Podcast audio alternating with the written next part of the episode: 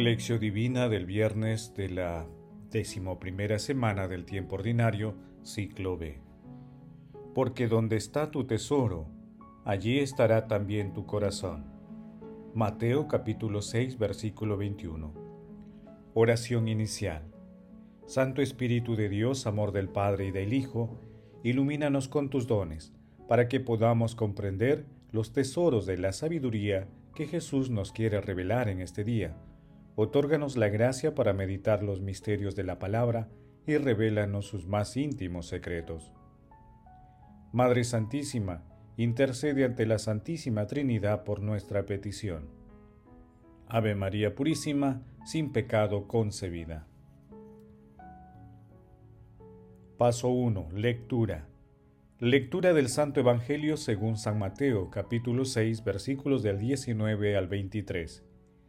En aquel tiempo Jesús dijo a sus discípulos, No acumulen tesoros en la tierra, donde la polilla y la herrumbre los corroen, y donde los ladrones perforan las paredes y roban. Acumulen en cambio tesoros en el cielo, donde no hay polilla ni herrumbre que los corroen, ni ladrones que perforen y roben.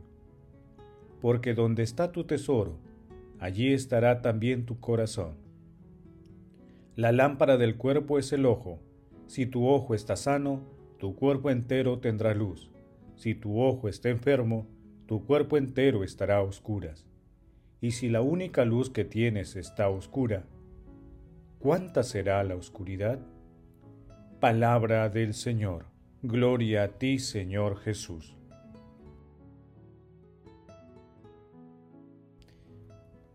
El pasaje evangélico de hoy relata dos de los consejos que Jesús hace a sus discípulos durante el Sermón de la Montaña, relacionados con la riqueza material y el verdadero tesoro, y el ojo, lámpara del cuerpo.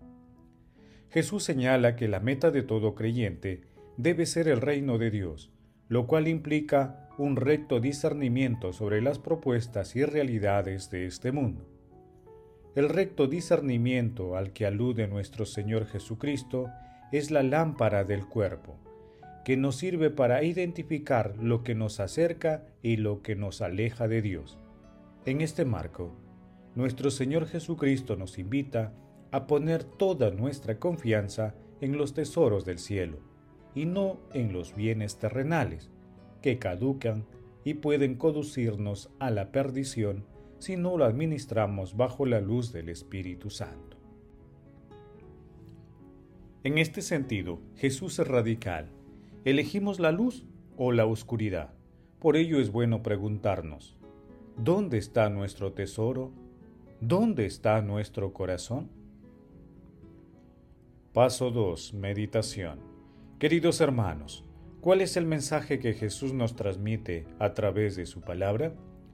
En primer lugar, nuestro Señor Jesucristo nos llama nuevamente a orientar la mirada de nuestro corazón a todas las cosas que nos acercan a Dios y dejar de lado todas aquellas propuestas del mundo que están alejadas de Dios. En segundo lugar, nuestro Señor Jesucristo es radical. O estamos en la luz o en la oscuridad. En la actualidad, el mundo promueve el egoísmo y con él la soberbia, el éxito material, los títulos humanos y trata de incorporar en la conducta humana modelos de vida que cada vez se aleja más de los preceptos cristianos. El mundo convierte al dinero y a los bienes materiales en fines obsesivos del consumismo, cuando en realidad son medios para hacer realidad el reino de Dios. Ante toda esta realidad, nuestra fortaleza está en nuestro Señor Jesucristo, en su palabra, en todo el amor que nos transmite desde el Padre y a través del Espíritu Santo. Por ejemplo, las personas que son felices con pocas cosas han comprendido a cabalidad la bienaventuranza de la pobreza, porque saben ser solidarios, y así acumulan tesoros en el cielo, como dice San Hilario. La alabanza celestial es eterna y no puede ser robada por el hurto del ladrón, ni mortificada por la herrumbre y la polilla de la envidia.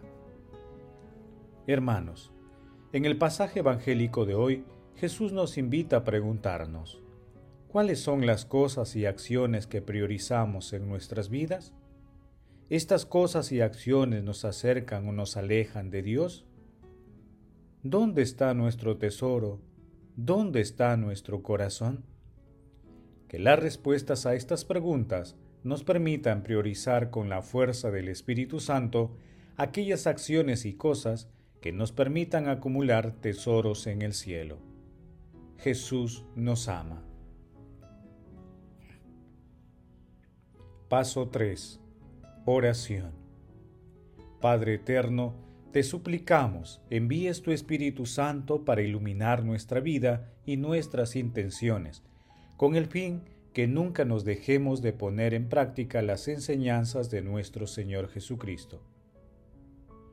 Padre Eterno, concédenos la gracia de vivir de acuerdo con las enseñanzas de Jesús, tu Hijo, y mantener siempre una relación estrecha de amor filial contigo, para que vivamos siempre inspirados por tu amor. Espíritu Santo, otórganos la inteligencia para que nuestro corazón esté siempre orientado a amar y perdonar al prójimo, así como a la realización de obras de misericordia inspiradas en nuestro Señor Jesucristo.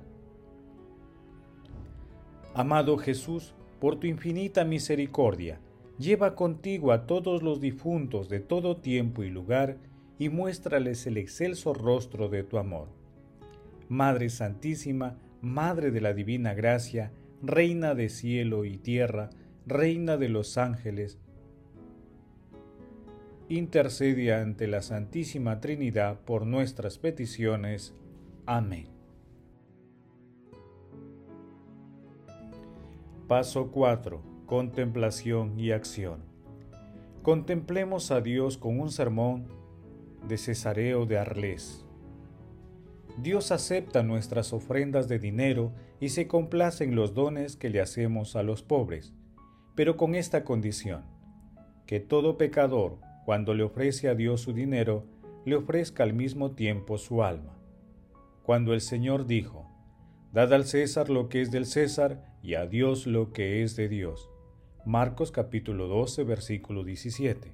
Es como decir, como devolvéis al César su imagen sobre la moneda de plata, le devolvéis también a Dios la imagen de Dios. Génesis capítulo 1 versículo 26. Por eso, como ya dijimos, cuando le damos dinero a los pobres, le ofrecemos nuestra alma a Dios con el fin de que allí donde está nuestro tesoro, allí también puede estar nuestro corazón. En efecto, ¿por qué Dios nos pide dar dinero?